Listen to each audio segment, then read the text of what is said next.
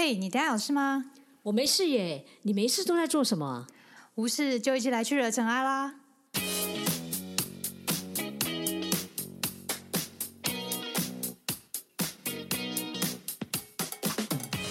我是 Doren，我是 Sandy，欢迎来到无事惹尘埃。我是 Doren。大家好，我是 Sandy。好，我们今天要来聊下集，什么的下集呢？看一下上一集的目录就知道。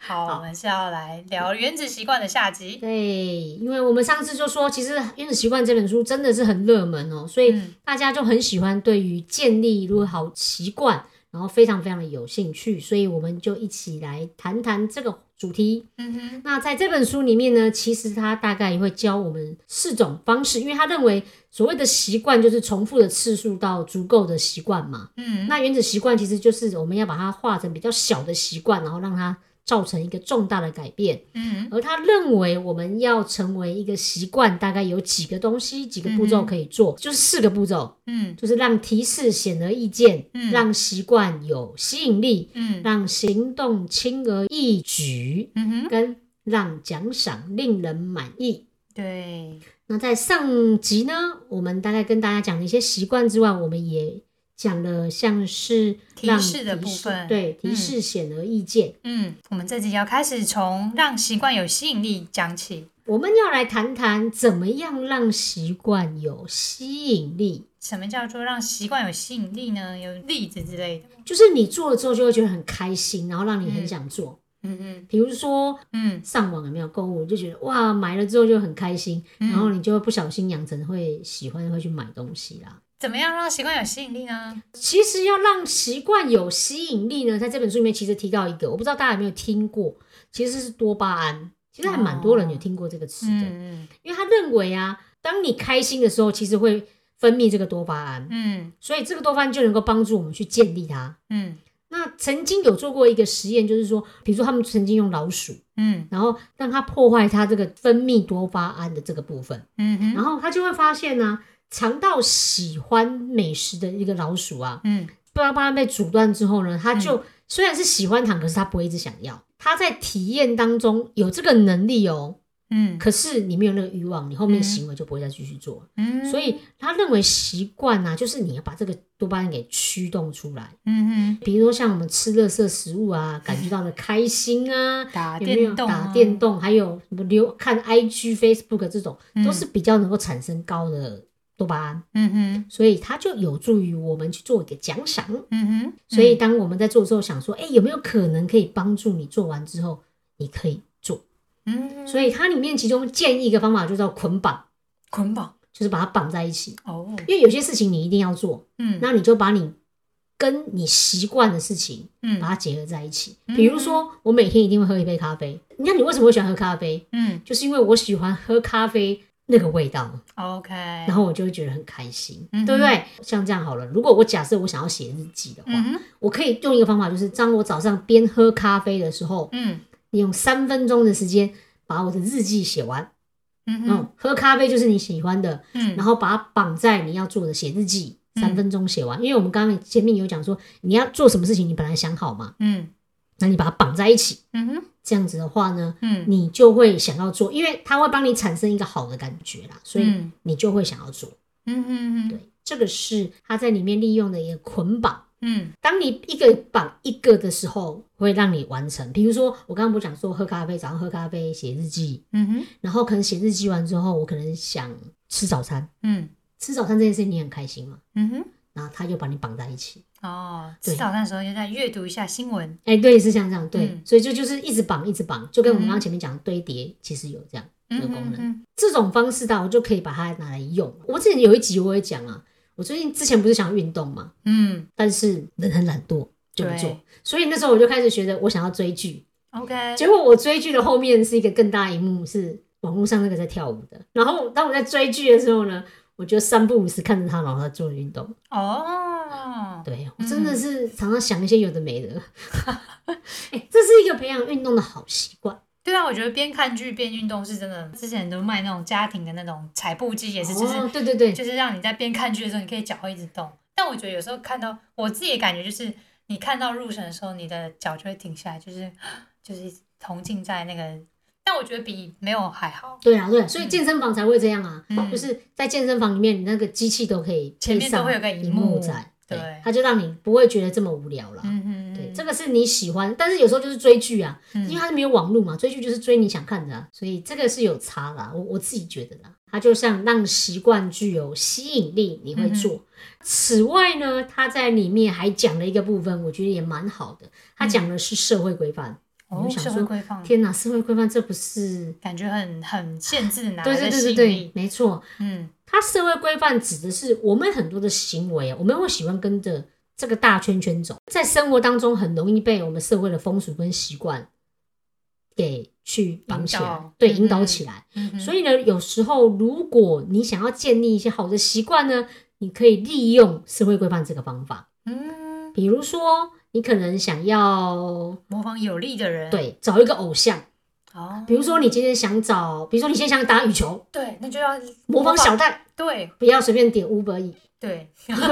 因为小戴最近都在拍五百亿嘛，对但是你就会发现，哎、小戴他花的时间是什么时候练习？嗯。然后你就追踪他的 IG，发现他在吃什么，然后你看到他的身材，你就觉得哦，我还要想要模仿他这个身材。嗯。他你就是一个模仿，然后学习他所做的事情。嗯哼。我们上一集不是有讲那个就是角色嘛？嗯你想要成为什么样的人，去找一个模范出来之后呢，去分析他喜欢做的事情，嗯哼再模仿。嗯比如说，我们有时候是不是要吃一些健康的食物？嗯哼那我就会追一些 IG 上面有很多健康的食物。有时候我在想隔天早上吃什么，嗯哼，然后我就在那边滑，我就发现我满脑子都出现一只沙拉沙拉沙拉，哦，然后我就觉得好，我想去吃了。那代表 IG 的广告也蛮成功的，对他们很成功，因为大家都很喜欢放照片啊，然后我就会想说，哎、我要去吃这个。嗯所以这个也是可以利用我们现在 IG 或者是 Facebook 可以帮我们的一个方法。嗯哼，这听起来也很像他第二个原则，就是模仿大多数的人，我们每一个人都害怕成为这个群体里面不太一样的人。嗯哼所以，当如果你想要去做一件事情的时候呢，嗯你可以加入这个群组里面，嗯你就会不由自主跟着这些人做起来。嗯哦，我举一个例子，我就还记得，比如说之前写作好了，嗯我们之前有开一个写作课，那嗯后来我也就加入那个写作课。嗯那这个群组里面都是什么样的人？都是想要写写作的人嘛。嗯哼那他呢，在写作的时候，他就跟你分享说，诶，他今天就有一个人跑出来说，我今天又写了十分钟，譬如上场。嗯，那你就会心里想说，嗯，他写了十分钟，然后另外一个人说，对啊，我也写十分钟，你就会觉得嗯啊，他们都在写，天啊，我不写，这样可以吗？嗯哼我觉得多少影响。嗯我发现我自己在加入这些学习团队当中，我觉得对我讲影响很大。嗯大家一定觉得认识作者蛮困难的吧？嗯哼我可以告诉你，因为加入这种写作团体，我常常动不动觉得大家都在写书。我光四月哦，嗯我大概买了八本书，都是这个群子里面写出来出本书。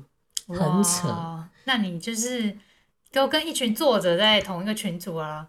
因为大家都会写专业，他们不见得是知名，但是有些人出了第一本书，因为嗯几乎当你开始学会写作，嗯你就会在比如说部落格啊，嗯或是什么，你写两三年之后，也许就会有，因为你就有专业嘛，嗯那出版社可能就会找你。嗯那原则上你这样就很容易看到大家的学习。那当你看到这些人在写书，嗯你就会开始知道自己要写，嗯哼你也会开始不断的学习。嗯所以这个就是既由这个团体来影响你去改变。嗯哼，对所以这个是一个我觉得很棒的一个模式啦。嗯哼，他还有说一个就是模仿亲近的人，就是没有任何事物比属于某一群族族群啊，感觉更能有这样支撑的动力。对呀、就是因为有时候你写的时候，比如说我刚刚讲我写，那你写的时候，大家会觉得默默的没人看嘛，对不对？嗯哼你是不是觉得，嗯，我怎么觉得没有人支持？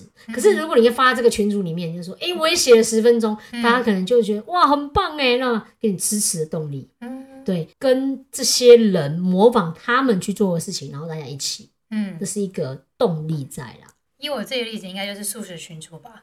进到素食群组里面，就是大家都在分享素食。哎、这个真的是也挺好的。我发现我最近也很有动力在追那个美食、哎，嗯哼，因为我真的觉得拍起来就很开心，然后放上去，大家就会问说，哎、在哪里有好吃的？对，就是一个你会觉得，哎、你的立即奖赏就是，哎、你分享好吃的，然后大家会对这个有兴趣。对，所以这个就是你想要做什么样，你就让自己想办法进到那个环境里头去。嗯哼哼，然后比如说，像我们里面也有人其实不是吃素嘛，嗯嗯，可是因为他看到那么多人都在分享素食好的、嗯吃的，他会觉得，诶，那我去吃吃看好，那我去吃吃看好了。嗯哼，他可能原本比如说一天就是一个礼拜，他搞不好有三天四天都在追这些吃素的人的食物，嗯哼，那他也无形当中不断的去做改变。对，那要看那个素食的那个群主的初衷啊，因为有的就是完全你吃荤的完全不能进来，但有的群主就是他想要有可以这样友善的空间，就是让他们想要改变的人进来。我有时候在想说，那个禁止人家吃素那个进来，你怎么知道？嗯，对啊，其实我觉得这种都是自由心证吧，但是我真的觉得你要很清楚知道你自己想要在这个群组里面是做什么。嗯所以我有时候觉得帮助人家吃素，我觉得没有不好啊。对啊，就是以这样来讲的话，其实不用太多限制，就像我们接下来讲，就是让行动轻而易举。嗯，嗯嗯，所以倒过来，如果你要戒掉，你就不要就不要有吸引力，对，就是要有痛苦。就它里面很讲一个闹笑，就是要浏览脸书，你得要前面先做波比跳。哦，OK，当你做完之后，你就觉得我不想看了。但是这很有，真的还蛮有蛮有意志力的。对啊，因为我你就要说我不管，对，我不管，我就是拿出来看，我就不跳不行波比跳。我们就是要帮你，比如说你亲人就可以帮你，不行你给我做，你就可以看。哦，就是你要跟别人就是提出这样的宣言的时候，你就会比较容易去做到。嗯，他都会倒过来呀，就是你嗯只要让他不要那么吸引力，嗯或者是去找另外一群其实也在戒掉的人，原则上你这样就会说可以啦。嗯嗯嗯好，那我们刚刚你刚刚讲的就是让行动轻而易举嘛，是嗯第三个部分。它事实上呢，就是让这个行动能够降低阻力，嗯然后让你跟这个好的习惯之间的连接点越来越快。它最开始的原则叫做最小努力原则，就是日本的金石管理。对，我觉得一开始你刚才说就是减少阻力嘛，就是减少你跟好习惯之间的步骤。其实我觉得很多那种电商啊，或者是手机 APP 都是以这个为为原则。哦，我知道为什么，我知道我讲到那个 Kobo，哦，你知道我每次买书啊，嗯其他的都很复杂，因为他买了之后还要点一些有的没的，嗯然后呢还要另外输入还什么密码，反正就很复杂好了。嗯哼，Kobo 我跟你讲，它真的超好的，我只要一键按下去就自动买了，那你账号那些不用建吗？因为已经都设在里面了。哦所以我是真的像 Amazon 也是一键嗯哼结束，，OK，它就不会像那个刚刚我们跟董瑞讨论那个 Line Pay 的问题。我说我一直没有用，就是因为它太复杂了，我根本就不知道该怎么用它，所以我就发现这个好像也是最小努力原则，就是诶越容易就可以了。对啊，呃，最小努力原则有一个日本金石管理的部分，其实它就是崇尚这样的原则。日本的公司强调所谓的金石生产，就有点像是那种丰田汽车啊什么的，他们在生产过程中就是移除各种浪费。他们重重新设计那种工作空间啊，就是让产线能够随时拿到工具，不用走到可能十公尺外去拿一个榔头，然后再拿个钻电钻，然后再回来。它的结果就是日本工厂比美国的更有效率，啊，日本制的产品啊比美国制的更可靠。他书中有写，就是一九七四年代美国的彩色电视客服的电话哦，就是大家觉得不爽，一定用到烂掉了。那就为什么会这样？它的数量是日本的五倍，就是客服客服电话是它的五倍。那到了一九七九年呢、美国人组好一部电视机的时间是日本的三倍。你让它更容易、更方便啊！嗯我觉得跟那个什么一样，你知道，你我们这张电脑不是有路径吗？嗯，设在桌面，当你很容易的时候，你就很容易按下去了。对，最主要，它这个原因就是要让你克制自制力这件事情，因为千万不要相信我们的意志力跟我们的自我控制度，嗯，那是很难的。对，就是以刚才例子来讲，工厂如果这十公尺之内，你遇到你同事呢都不开始想聊天，或者是你中间有一个咖啡机，你就跑去投咖啡机。对，最好机器就在旁边就出现。对对对所以就是用这种，你不要动不动就用自制力，因为自制力事实上是非常耗脑力的一件事情，嗯哼，让你开始很容易跟它连接很快，嗯哼，你就会成为一个，比如说你想要有纪律，就有纪律可以做出来。嗯所以试着要去优化那个环境，对，不要让自己处于充满诱惑的环境对。所以就让好的习惯很容易看得到，很容易做到。嗯然后，所以倒过来啊，嗯如果你不想要用手机，就把它藏在远的地方，嗯电动玩具就把它藏起来，嗯，让他看到。而且我觉得看这本书，我觉得有个意思就是，你觉得最有自制力的人是怎么样的人呢、我那时候就觉得他一定是自制力是一堆，他就一直用自制力去控制这些事情的人。结果他这本书他说的是，通常是最少用到自制力的人。我们是不是常会有一种错觉，就是觉得身材好的人一定是自制力最强，嗯。因为他就不吃那些也许我们认为嗯。不好的垃圾食物，嗯哼，可是说不定他的身旁里面都是一堆随手可拿都是健康的食物，对，所以因为他也很懒，嗯。他不想要出去买，对，所以赶快把你的手机 Uber E 直接删掉。他就是通常是用最少用到自制力的人，所以他就是很容易建建立这样的途径，就是哦，就去做这件事情，然后好，我就是去，可比如说减肥，我就是身边都是一些健康的食物啊，我我又不想出去买东西啊，那那我就先吃它吧，然后久了就成了一个习惯。所以，当你不常需要动用这些自制力的时候，比较容易自我克。在这个书里面，他一直认为啊，你的习惯养成不是用十天，就是用时间。我们不是都有听过二十一天法则吗？他说其实根本就不是二十一天法则，取决于你的频率。嗯你频率越快越多，嗯你就越容易重复到，然后让你的神经元越来越习惯。嗯他会认为不是要花多久时间，而是要花多少次，所以你要让你的次数越来越少。对，这就是让他强调环境的原因，就是与其在每次要做正确的事情里面都要发动你的意志力，他说不行，我不能手不能过去，要剁手，那还不如把能量用来优化所处的环境。就是自制力的秘密，就是让好的习惯的提示显而易见，让坏的习惯的提示隐而不现，这样子。我刚刚你们讲是吃的食物吗？嗯你就是如果你想要吃好的食物，比如说一到五，那你周末的时候就把它弄好，一盒一盒放好。嗯，你不要到那一天礼拜一才开始弄，告诉你又不想吃，你会想说算了，我去买便当好了。对，我还有例子，就是把青菜什么先先切好，然后放冰箱，你就你要煮的时候你就很快拿出来，就是煮就好，就觉得哎、诶真的，因为通常煮菜一开始最费人就是你要洗菜切菜，这个其实占整个吃一餐的时间大概百分之八十。所以让它能够方便做到。那它还有另外一个一件事情，就是有时候我们会做啊，你会不想做，是因为你觉得它太困难。嗯哼，比如说我们现在想要练习跑步，嗯那你就会说好，那我们就明天开始每天跑一小时。嗯，我会告诉你，第一天你就会觉得小一小时，这也太累了吧？好，嗯所以呢，它就里面用一个概念，嗯我我其实看过一本书，它叫《微习惯》，嗯它很简单哦，简单到呢，请你把它定到很简单，比如说。你想要练跑步，他就只告诉你，你设定的目标叫做穿上跑鞋就可以。嗯哼，你觉得这这没有很困难吗？你就穿上，你就想说，好，我都穿上了，不然就跑一下好了。嗯所以，那你就开始去设定，好，那我每天跑步，我我举一个例子好了，嗯有一个就是，比如说你想要做俯卧挺身或仰卧起坐，嗯它就是规定你每天就是只能做一下。哇你会说一下这太容易了吧？我随便做一下就好。好，当你嗯做一下就觉得天哪，太容易了吧？嗯那不然做个十下就嗯做个十下。然后想说啊，做十下，那不然就做个二十下好了。嗯哼，它的目的就是让你，就是当你觉得轻而易举的时候，你就会愿意去做。真的耶，对，就是有一种重新设定大脑的感觉，让自己就是去先突破这样的行为。就它里面有一个例子，就是你如果要为了生意打一通电话给客户啊，然后你就是先先先设定好，哦，我先打一通，但打一通之后想说，呃，那我今天还有很多通，那我既然都打了，那我坐在电话前面，那我就继续打吧。他就是一下就是设定一下之后，慢慢以后他到后面他就可以一次打两百通。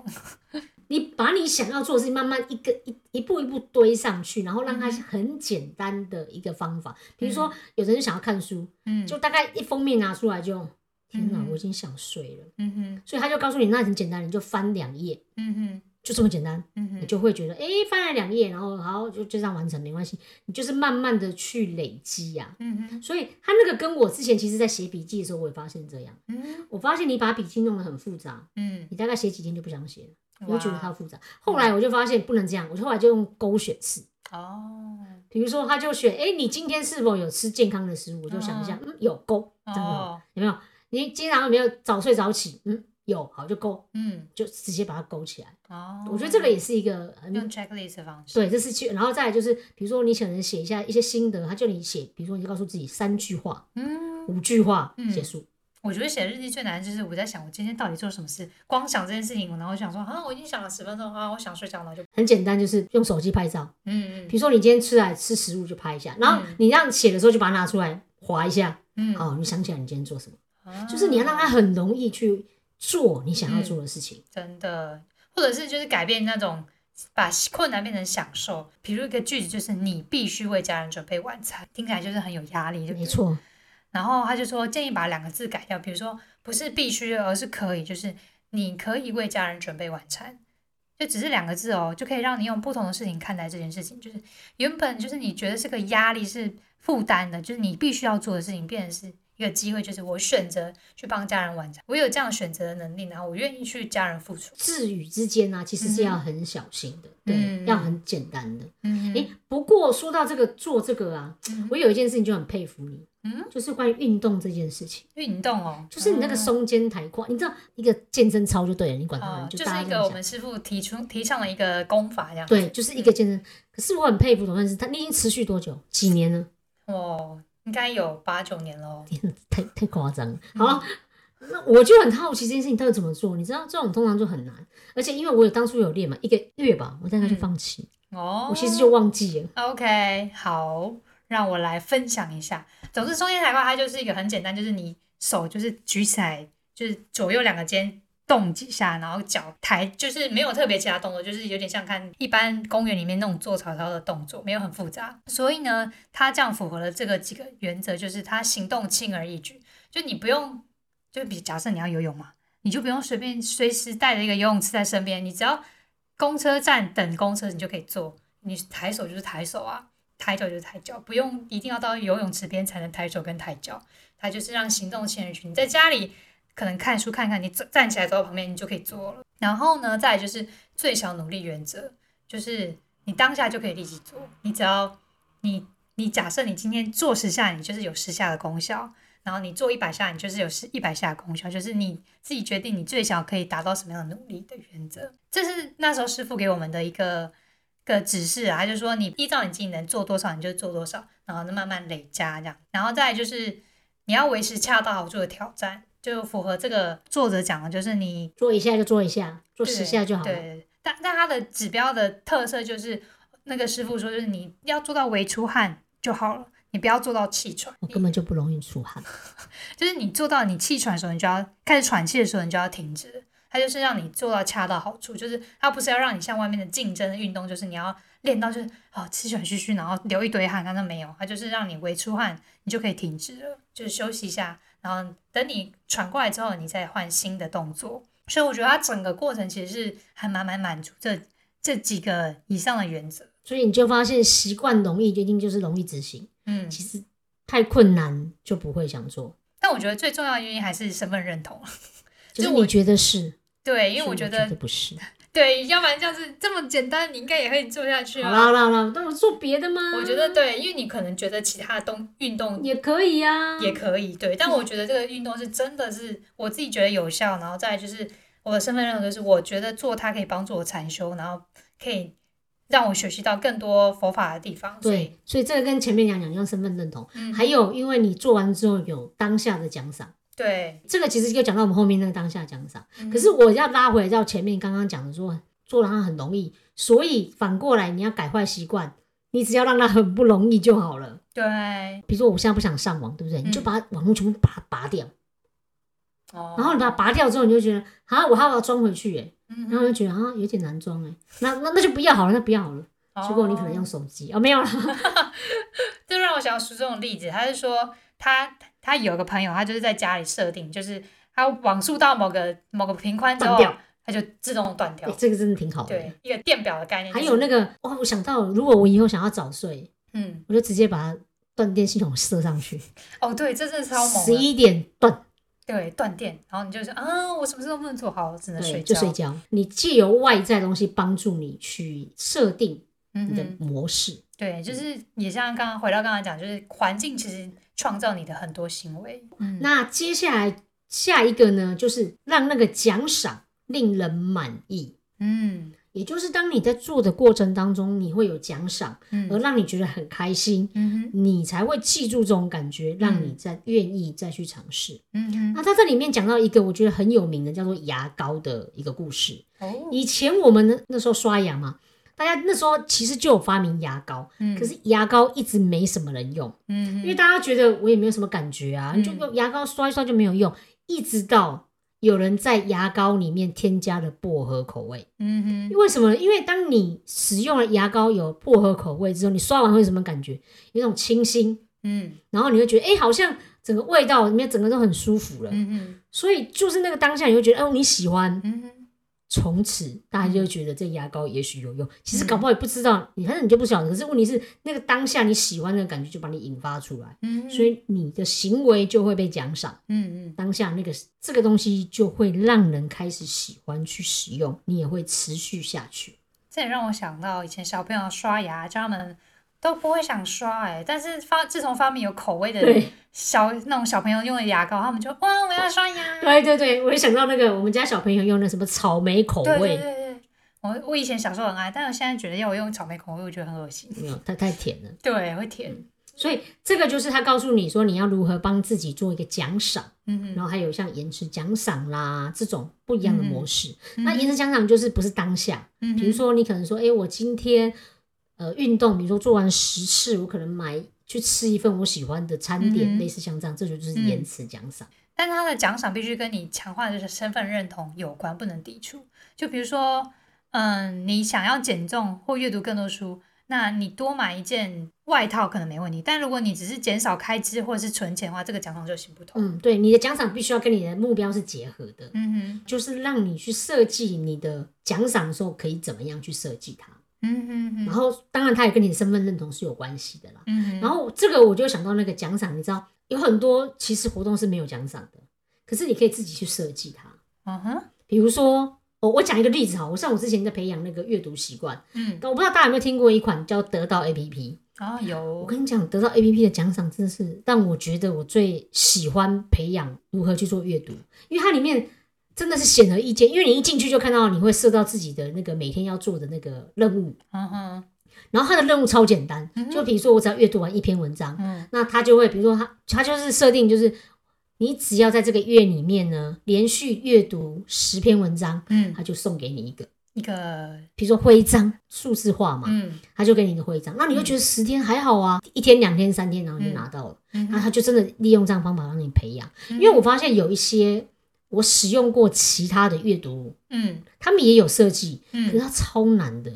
比如说，比如，说我曾经用过，哦，我我就不讲它嗯。了，你知道吗？它上面的奖赏居然第一个给我阅读了四百分钟，啊，这看到四百你就你知道四百分钟，呃我就想说，计算一天哪，下，这到底多久？六对，六个八个小时，嗯，然后我就觉得八个小时，你不是听起来就很难？对啊，这两个差距很大，所以嗯我才会说，我后来就很喜欢它，就是因为它让我，像我记得我里面好像也有一百多个徽章吧，嗯嗯嗯，因为他就会帮你设计，然后还有帮你做一些什么计分，你只要笔记也有，嗯，分享也有哦，阅读也有，嗯然后就是什么你都有一大堆奖赏。嗯虽然那个奖赏我也不知道用来干嘛，但是你看到你就会觉得开心。啊，对，嗯然后有那个数字，大家就比较，比如说我自己现在目前里面八百多分，就觉得，然后它里面还有很厉害，帮你设计，你已经超越了百分之九十了。你知道你在看的时候就觉得哇，好开心哦。虽然只是一堆数字，但是就很开心，而且你真是数字人啊，对，这是数字。然后它里面还有一个很酷的功能，是它每一个就是一年呐、嗯它在最后，比如说十二月二十五号的时候，嗯它就帮你写，那它就会出现你今年的表现。哇，今年你阅读了多少书籍？嗯你阅读了多少时间？嗯然后你比多少人进步多少？哇，然后他们这里面有多少人大家阅读？你在看那个数字的时候，你就觉得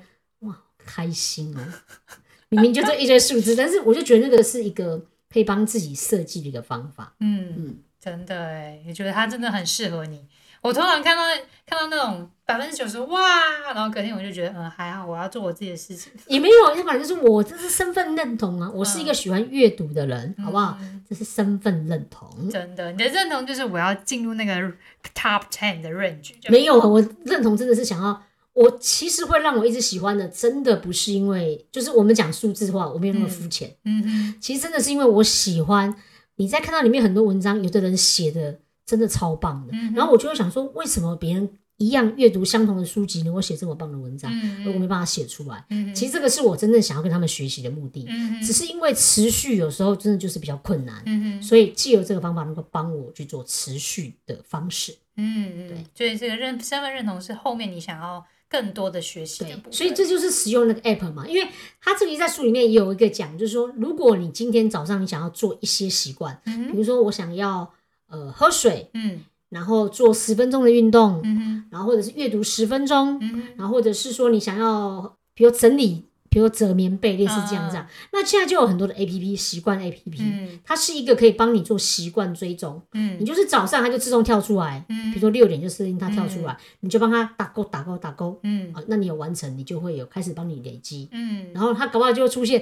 哎，你已经做到了十天，很棒哦，有没有？然后三十天很棒，类似这样子啊。对啊，我觉得这个这种现在也是很多 A P P 都可以帮你达到这样的功能，蛮好的。对能够习惯追踪，它有个好处是帮你去做提示，嗯，比如说你跳出来就告诉你要做，嗯然后它也会有一些激励，因为你看到了，嗯你就会有感觉嘛。虽然说测量不见得是一件好事情，嗯可是我真的觉得你很清楚知道你为什么要用这个测量，嗯它就是帮助你的一个工具。嗯，这就是讲到它后面也有讲到一个行为的结尾其实很重要，就是我们其实任何经验的结尾都蛮重要，因为比起其他阶段，我们往往把结尾记得比较清楚，所以必须让结尾的结果令人满意。那对最好的方式就是强化，就是刚刚 Cindy 有讲，就是他会帮你打勾 checklist，然后你就觉得哦我完成了，就是就会提高一项行为被执行的几率。你这样被执行之后，它就变成一种习惯，它就会成为你生活的一部分，渐渐会不需要外在的鼓励来协助你贯彻。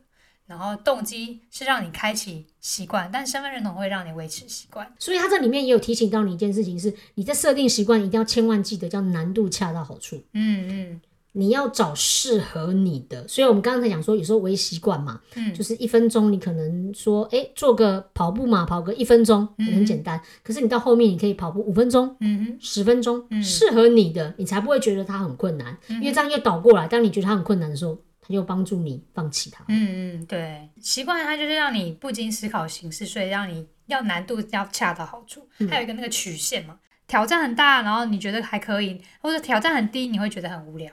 然后你到达某个零，就是相加点，就是很很简单，呃，没有到很简单，然后但是做起来也很有成就感的那个点的时候，他们就是一个恰到好处的一个区域。它就像是那个学习圈，如果太简单，我们就叫舒适圈。嗯然后你觉得太困难，它其实就是有一点叫做，放弃圈，对啦，有点像是哦，它叫恐慌区，嗯因为太难了。嗯像我就记得，如果比如说我今天英文不好，嗯然后你就说我决定一天要背一百个单词，我告诉你，第二天你就放弃了，保证真的太，难了。嗯哼你只要设，比如说，哎，我现在觉得很难，那我可不可以一天背两个、嗯哼三个、四个、五个，这样就好了？嗯哼。因为你没有看到你的进步啊，其实你没办法持续下来啊。对，就是让学习变得难以抗拒，就是很减少阻力了。它在前面有几个部分，有没有？我们刚刚讲的那四个部分，嗯然后你可以怎么做？不知道大家有没有记得？其实我们刚才里面也有讲，让提示显而易见，嗯让习惯有吸引力，嗯让行动轻而易举，嗯跟让奖赏令人满意。嗯那它这这里面最后呢，我觉得也有一个很重要一件事情是，你要去选择适合你的部分。嗯，擅长的领域，对，擅长的领域，你就知道你在做什么样的事情的时候，对别人也许是辛苦的，嗯可是你却很享受。比如说像追剧，有时候我们就觉得啊，追剧有时候追到其实也挺累，可是对于那种疯狂追剧的人，就觉得嗯哼，超简单，那就是一种心流啊，自然而然。而且我觉得还有一个很重要是，你要知道你自己的模式、欸。嗯我举一个我最近做的一件事情，又是一件很疯狂的事情。好，嗯就是呢，我最近开始觉得我又不运动了。，OK，然后呢，我就发现我每次运动呢，都要有一个目标，我才会运动。我真的每次都这样。比如说跑步，我就很无聊，嗯我一定要参加那种，比如说线上马拉松，然然后跟朋友一起，我就我真的就会完成。嗯我就是真的喜欢数字的一 种人嗯。，OK，然后，所以我就发现不行，我一定要设一个目标。嗯所以呢，我就想说，哎，那我要设什么？然后后来我想到，我在人生的那个历史当中，其实有一块，嗯，就是我人生一定要挑战过一次三体。哇，我就觉得我很想做。嗯哼，然后我想说，那不然这样练好了。嗯那因为我这个人是适合长型的，嗯我不适合短的。就是你不要跟我讲说什么下个月啦就要做什么事情，我不爱这种。嗯我喜欢那种就是要花时间累积。嗯哼，然后我就发现三铁，我就帮我自己设定在六个月以后，哦，了解，然后我就会去设定把它拆开来，嗯因为我觉得我可以做什么样的事。比如说我现在想到我三铁要要做嘛，那我就该怎么练。嗯然后三铁，而且我还有一个觉得，然后我看一看就发现，三铁也有既然对，又有游泳哎、嗯那我也有一个解锁叫做永渡日月潭。哇，所以那我想说，那干脆一起好了。哦反正你要练就很有效率练一起好哦因为嗯这样还是要练嘛，对，要要练要练，嗯。对，要练。嗯。所以那时候我就开始设置，帮我自己设，哎、那我干脆就这样帮自己规划。嗯。那规划当中，我刚刚跟你讲说，我是不是一个喜欢数字化的人？对，嗯。我是。是。我承认，然后所以我就在那个 Notion 上面帮我设定一个，比如说报名，我就帮我自己加十分，哦，然后我只要每周完成，我就加五分，哇，然后我就有用那个数字线条，然后比如说我只要完成，比如说我自己你算嘛，你大概知道嗯。完成最后的准备，比如说二十五分，嗯你就加一下，你大概知道，比如说你要完成两百分，嗯，然后两百分的线条拉出来，然然后你每次看到它就往前往前往前往前，然后然后你就可以给你自己另外一种奖励啊，比如说五十分的时候完成五十，嗯，我就可以去吃一个我喜欢吃的餐点，哦，类似像这样，你就有一个奖励，帮自己设。嗯嗯对，所以这个就是你知道自己的模式，然后帮自己做，然后但是你在建立习惯的时候，你也是让你知道，哎，跑步我就很简单，不要跑太太远，嗯刚开始慢慢一步一步来。嗯嗯这个就是我自己在设定过程当中帮我自己设定起来。我为什么可以设定这个模式，就是因为以前很多经验让我喜欢这种模式，嗯所以当初完成的时候，它又有一种完成的满足感输入到我的脑袋里头，我喜欢，所以它又一直回圈。多巴胺很多，那时候，所以你就会知道用自己的模式去适合它来做啦。嗯我觉得这个就是你要了解你自己，真的很厉害，我从来还没挑战过山头，因为我的朋友就没有人这样子啊，大家都没有人要理我。那就是你个人的身份认同，就是我要做到我生涯中的这些事情。我也不晓得，我就是喜欢这种摊开来的模式。我觉得这个模式可能当中，我从写书当中去累积出来的。嗯，因为那时候我之前就是要写一个活动的书嘛，那、我就规定自己每天都是写一个活动，一个活动，一个活动，嗯。然后你就发现累起来，哎、很多哎、嗯。我我好像发现我就喜欢这种模式，嗯，就在那个时候建立出来的。对，就是我觉得他就像你书中这边有讲的，就是又可以问自己几下个问题，就是这些事情对别人辛苦吗？但你对你是蛮享受的，所以你可以做得下去。然后我可能进入心流吗？就是那个 flow，忘记时间的流动吗？然后什么事情可以让我比一般人得到更多的回报？那什么事情可以让我觉得自然而然？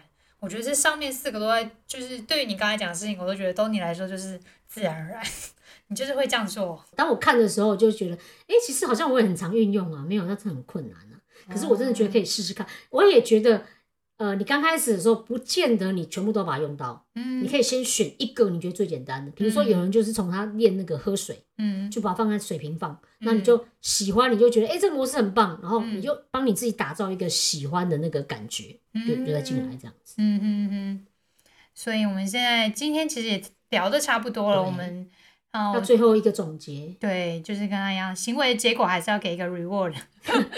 我我觉得他里面最后我还蛮喜欢他这一段，他说他的核心精神是在给你一个思考框架，嗯哼，去建立一个可持续的系统。可是系统很重要，是给你指引。嗯你要知道，透过简单，嗯然后适合你的方法，嗯来确保这个动机一直存在，然后越来越强。嗯那当然，你要越你也要越来越有好奇心，嗯跟不断去检视你调整的系统。嗯所以有时候你觉得这个习惯很难，问题不是在于你，而是嗯你要去建立一个对的习惯。嗯哼，所以有时候不是你不改变，而是你让你那个太容易去获得了啦。嗯哼，所以我们要让好习惯呢不断的开始呢，才会让你自己有更好的自我成长跟突破。嗯哼，然后你再回头建立跟你自己人生的系统，就是身份认同，嗯，让你不断的去进步。嗯我嗯觉得这才是他在这本书里面讲的，一切始于当下，积极实践，最终让他用复利的方式回馈到我们自身。嗯，对。